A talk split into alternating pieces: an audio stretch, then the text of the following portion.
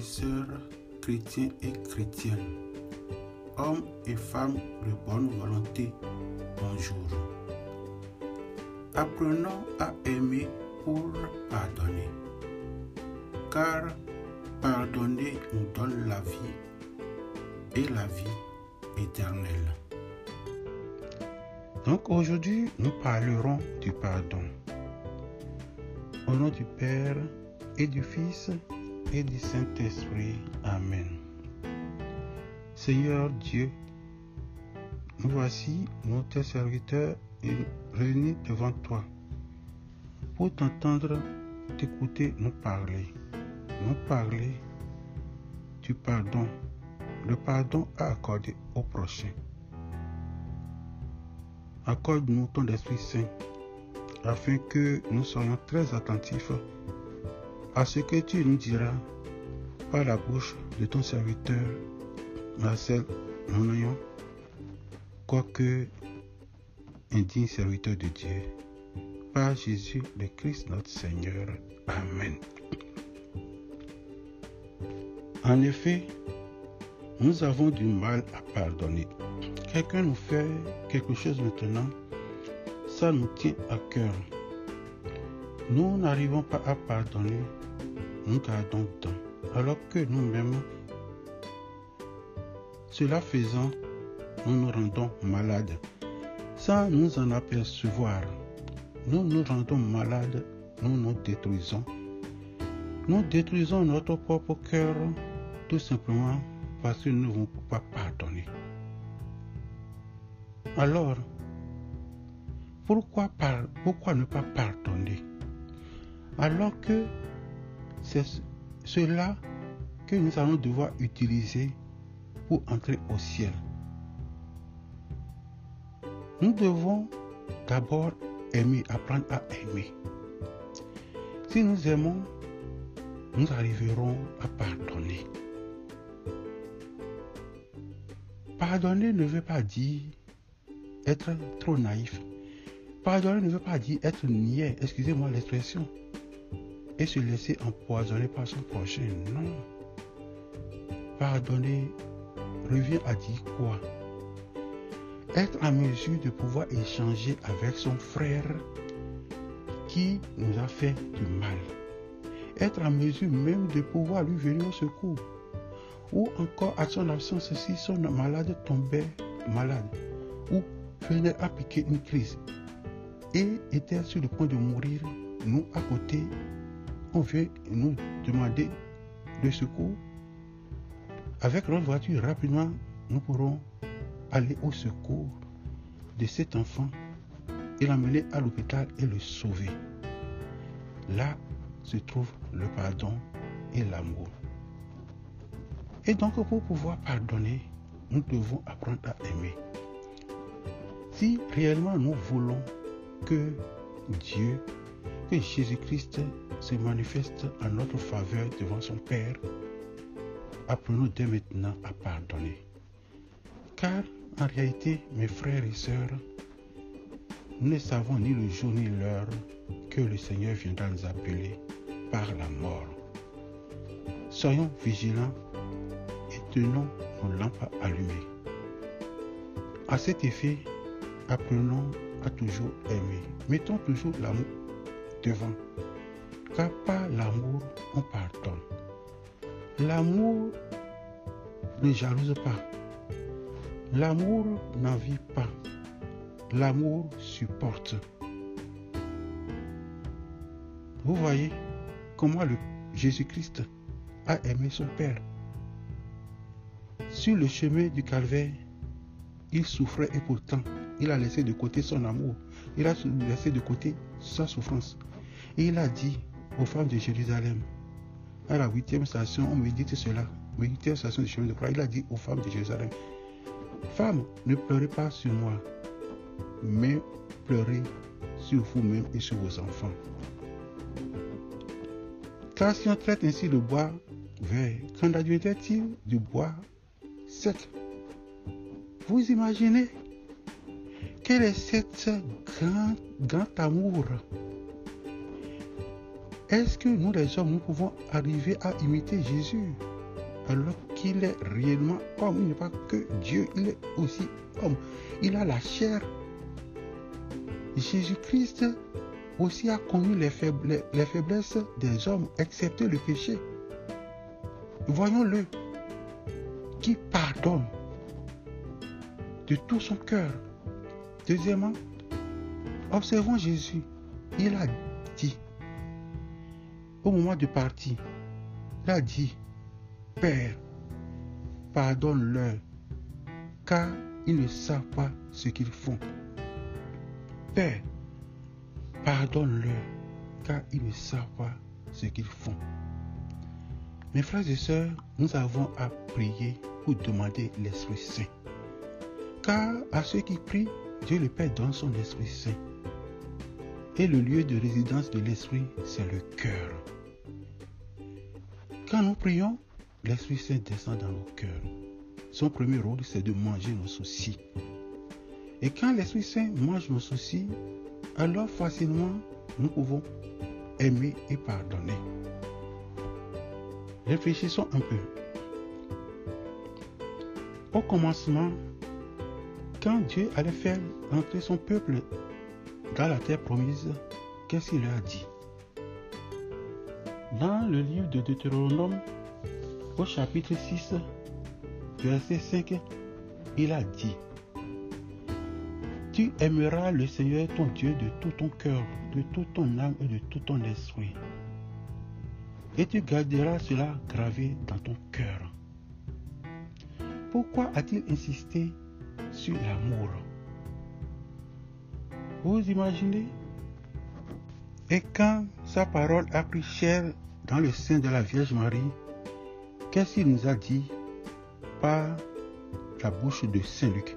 Il dit dans Luc 10, 27, je cite, Tu aimeras le Seigneur ton Dieu de tout ton cœur, de toute ton âme et de tout ton esprit, et tu aimeras ton prochain comme toi-même. Pourquoi, lorsqu'il est arrivé, il dit encore, tu aimeras le Seigneur ton Dieu de tout ton cœur, de toute ton âme de tout ton esprit, et ton prochain comme toi-même. On continue. À travers la bouche de Jean, de Saint Jean au chapitre 13, du verset 34 au verset 35, Jésus dit, Aimez-vous les uns les autres. En cela, tous reconnaîtront que vous êtes mes disciples. Et dans 1 Corinthiens 13, verset 8, nous, nous apprenons, l'amour ne disparaîtra jamais. Les prophéties disparaîtront, les langues et connaissances disparaîtront, mais l'amour ne disparaîtra jamais. Et tout le chapitre 13 de la première lettre aux Corinthiens fait l'éloge de l'amour. Si l'amour n'était pas important, on n'en ferait pas l'éloge dans tout le chapitre 13 de la première lettre aux Corinthiens.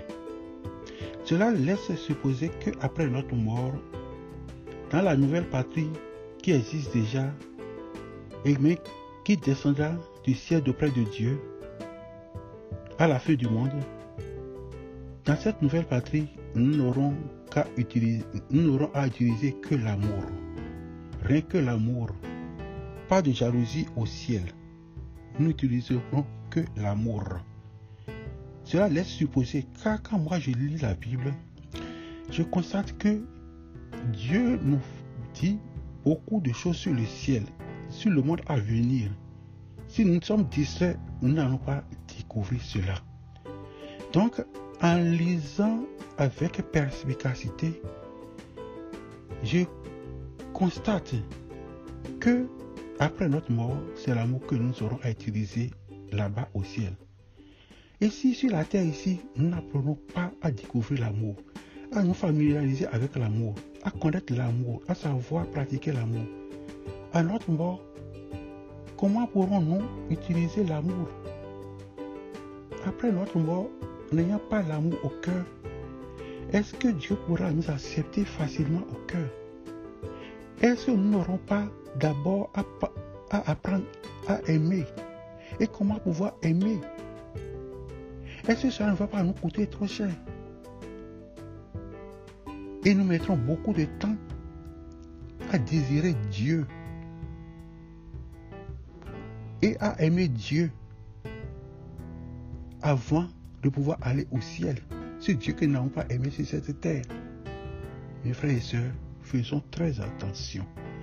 Car si nous n'avons pas aimé Dieu, si nous ne l'avons pas désiré, c'est après notre mort maintenant que nous allons chercher à l'aimer. Et cela nous coûtera très cher. Ce que je nous dis maintenant concerne aussi nos comportements après la mort d'un proche à nous.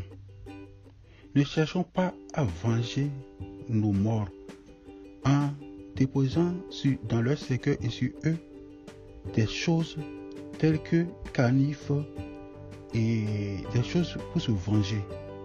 Parce que ça ne les arrange pas. C'est le manque d'amour. Et ça va se dépeindre sur les âmes de ceux-là que nous cherchons qu'ils se vengent. À ceux qui se vengent. Un jour que j'étais à l'exorcisme avec Jésus, ça va vous surprendre. Un homme peut-il exorciser? Non, c'est Dieu qui exorcise. C'est pourquoi il dit, quand j'étais à l'exorcisme avec Jésus,